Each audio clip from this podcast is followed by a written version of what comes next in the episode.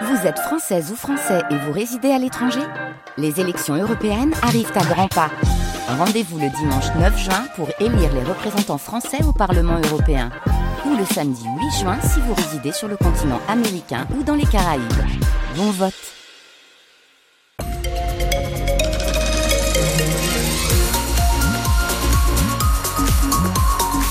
Lundi 12 février, les infos et Bastivan. Fred de ciel chargé pour la journée, puis risque de pluie aussi malheureusement. exact, vous avez bien résumé la situation. Parapluie obligatoire, de la pluie, de la grisaille et des températures aux alentours de 9 degrés au milieu de la journée. À la une, ce matin, un élu de Coin-les-Cuveries démissionne contre son gré. Oui, la lettre envoyée à la mairie il y a deux semaines semblait pourtant signée de sa main, sauf que Julien Ruaro n'y était pour rien. Mais il a perdu sa place au conseil municipal à cause de cette lettre. Une affaire rocambolesque dans un contexte de tension entre l'élu et la mairie.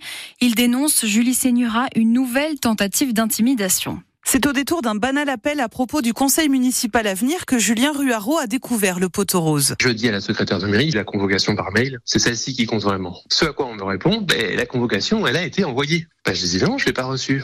La secrétaire me dit c'est normal, euh, toi tu es plus élu. Mais comment ça? Ben oui, t'as démissionné. Mais jamais de la vie. Il dépose immédiatement plainte. Problème, les textes sont très clairs. Un élu doit adresser sa démission au maire, qui la réceptionne et en informe la préfecture.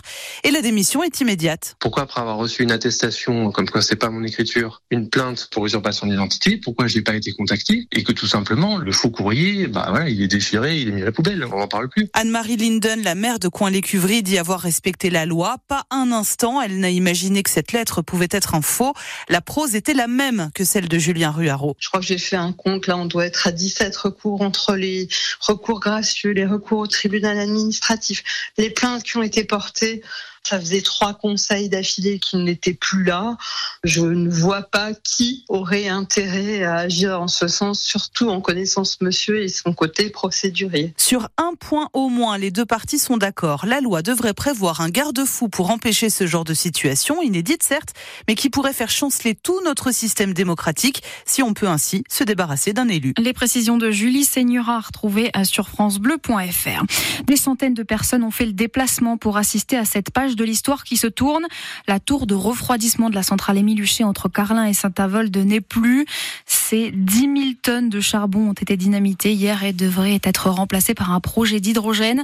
Un spectacle impressionnant pour donc des centaines de personnes qui ont fait le déplacement. Un conflit entre deux demandeurs d'asile qui tourne au drame à Montigny-les-Messes. L'un d'entre eux, âgé de 38 ans, a été tué par arme blanche hier très tôt le matin.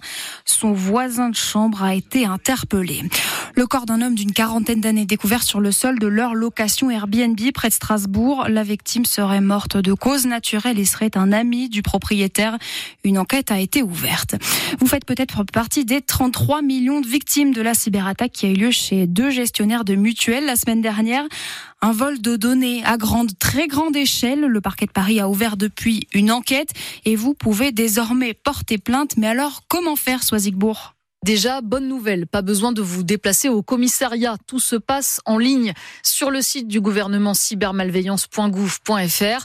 Un formulaire a été mis en place par les autorités. Après l'avoir rempli, vous le renvoyez soit par mail, soit par courrier. Et votre déclaration viendra s'ajouter à celles qui ont déjà été déposées par les mutuelles et les prestataires concernés par cette fuite de données. Une seule condition est nécessaire pour porter plainte, avoir été informé par sa mutuelle que ces données sont susceptibles d'avoir fuité. Les assureurs ont d'ailleurs commencé à prévenir leurs clients en fin de semaine dernière. Si vous êtes victime et que vos données ont été volées, la CNIL, le gendarme français de la vie privée, vous conseille d'être extrêmement prudent avec les mails que vous recevez et de ne surtout jamais cliquer sur les liens ou les pièces jointes. Les précisions de Soisigbourg. Le président de la FNSEA envisage une nouvelle mobilisation des agriculteurs si le gouvernement ne fait pas des efforts concrets, selon ses mots. Arnaud Rousseau doit être reçu par le Premier ministre demain après-midi. Gérald Darmanin, le ministre de l'Intérieur, veut mettre fin au droit du sol à Mayotte. Si cette réforme de la Constitution est validée, un enfant né de parents étrangers sur l'île de l'océan Indien ne deviendra plus automatiquement français. Le député député insoumis Éric Coquerel dénonce un droit détricoté qui met en danger les principes républicains. Hugo Humbert, numéro 1 français. Le tennisman messin s'est imposé hier pour la finale de l'ATP 250 à Marseille. C'est le cinquième titre de sa carrière pour Hugo Humbert qui avait déjà gagné l'Open de Moselle en décembre dernier. Les Dragons n'ont toujours pas validé leur ticket pour les quarts de finale de la Ligue des Champions hier puisque les handballeuses messines se sont inclinées face aux Danoises d'Icast 35-34. Elles devront battre Budapest samedi aux arènes pour sortir de la phase de poule. La fin de la Coupe d'Afrique des Nations hier euh, et le sacre de la Côte d'Ivoire, le pays organisateur qui a battu le Nigeria 2-1. Comme chaque année, ils ont rivalisé d'originalité pour leurs costumes. 600 enfants réunis hier après-midi pour le carnaval de Carlin dans la salle polyvalente. Au programme lâcher de ballon, tour de magie et mascotte. Marie Martyrossian, vous y avez assisté. Ils ont tous sorti leur meilleur déguisement pour l'occasion. Moi, je suis déguisé en footballeur. En Spider-Man, c'est mon déguisement préféré. En princesse. En docteur. En clown. Euh, J'ai mis une chemise blanche, un jeans bleu, un nez rouge de clown et une bleue. 600 enfants ont participé à ce carnaval, parmi eux Yanis, il a 10 ans et c'est déjà un habitué. Fait deux ans je viens, moi. Parce qu'en gros, je revois tous mes potes euh, avant l'école et il y a du monde et ça fait plaisir d'être là.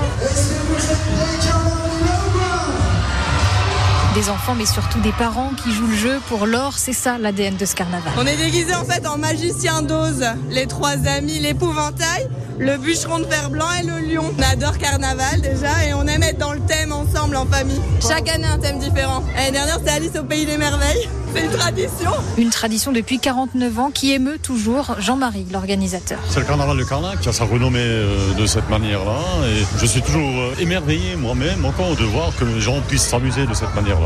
Et toujours la larme à l'œil, c'est le carnaval de Carlin. L'organisateur du carnaval qui voit déjà les choses en grand pour les 50 ans de cette tradition, donc l'année prochaine. La grande fête du carnaval de Carlin dans les enfants et on fait la même chose que moi. Et donc, euh, tradition qui continue ce soir avec le bal des harengs, c'est à euh, 20h30. Alain Souchon en tournée avec ses deux fils à partir du mois de mai prochain. Ils vont faire une centaine de dates à travers toute la France.